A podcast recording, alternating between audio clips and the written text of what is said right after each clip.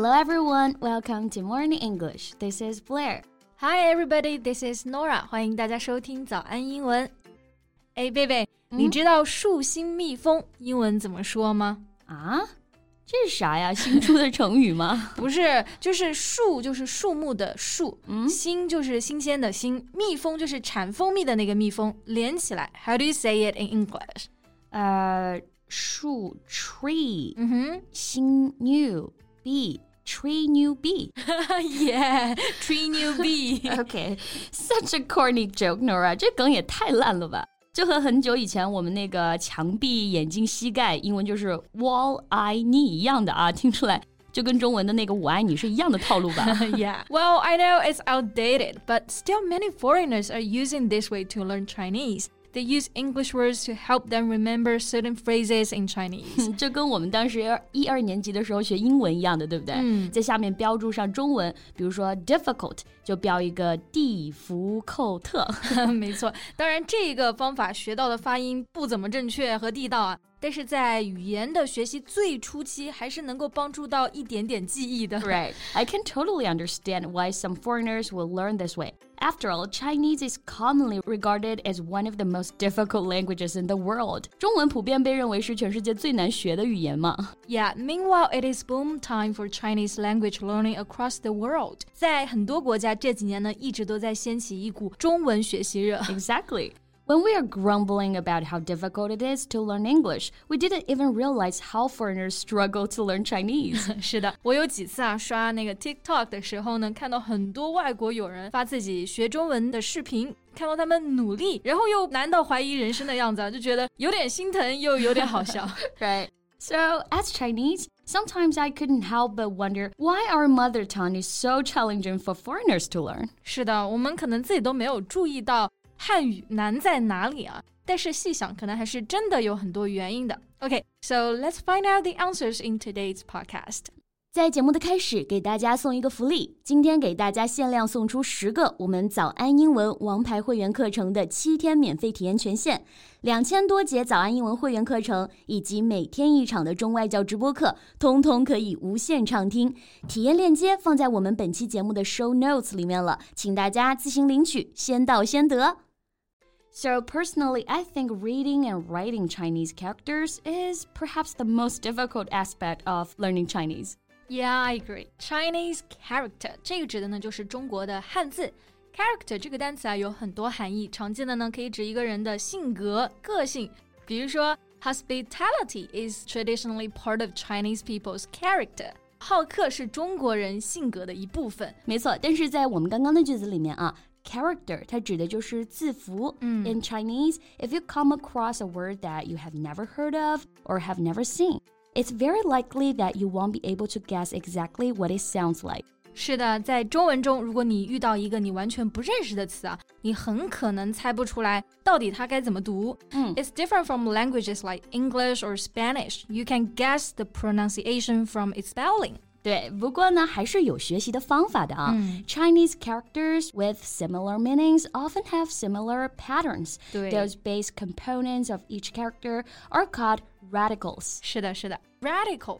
做形容词呢，我们可以表示一个人非常的激进啊，但是做名词，Chinese radicals 代表的就是中国汉字的偏旁部首。嗯，比如说很简单的一个木字旁啊，可以构成林和森。那通过这个偏旁的来记忆呢，写汉字和识汉字又会稍微简单一点。Right.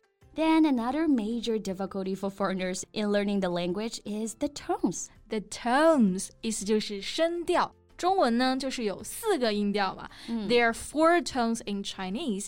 Simply learning how to detect the difference between this pronunciation is the first challenge. exactly. 像我们最开始学中文的时候，都要练习啊啊啊啊，四个音调，对不对？你和外国人说一遍，他们基本听不出来区别的，觉得好像都是一样的。是的，这也就是为什么你会听到外国人说。你好的时候就有各种奇怪的腔调了。你好，Yeah. And that's because English is a non-tonal language, right? Which means that trying to master adding tones to the Chinese words, you're trying to develop a completely new skill. 没错，英文它是没有这种声调的，所以就学中文好像是学习了一个新技能。除了上面两个原因之外呢，我觉得还有一个很重要的就是。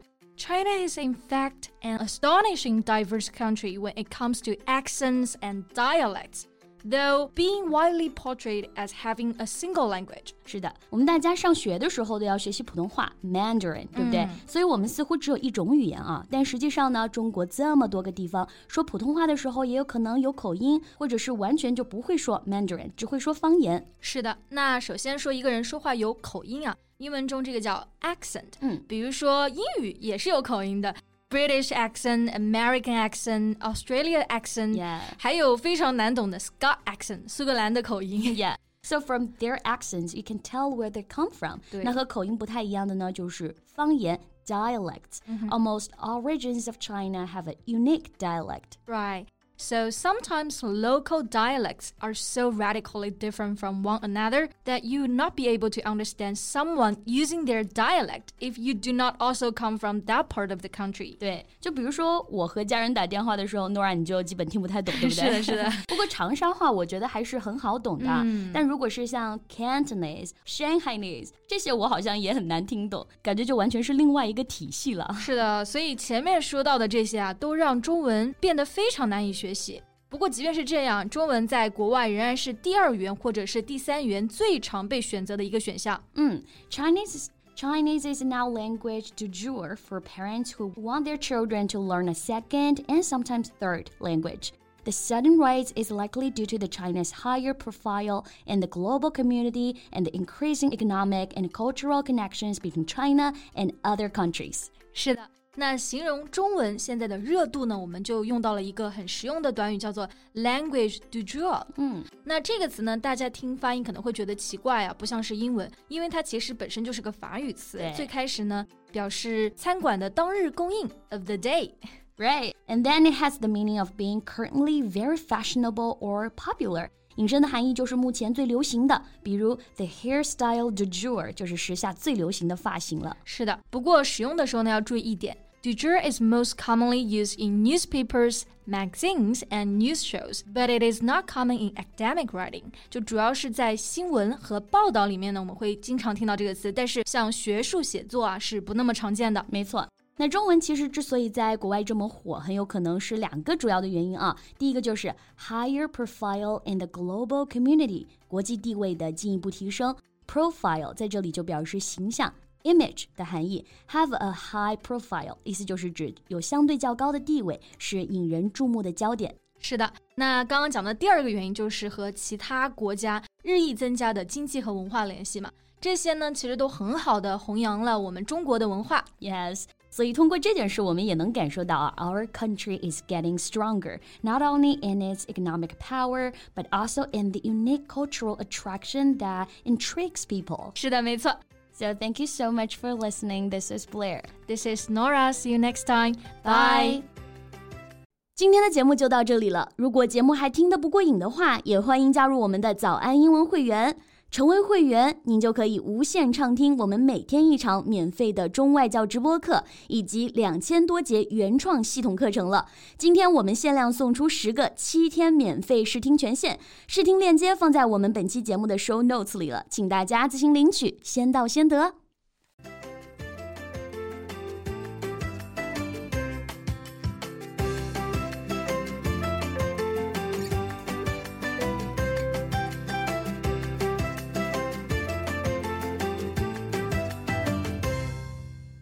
This podcast is from Morning English. 学口语就来早安英文。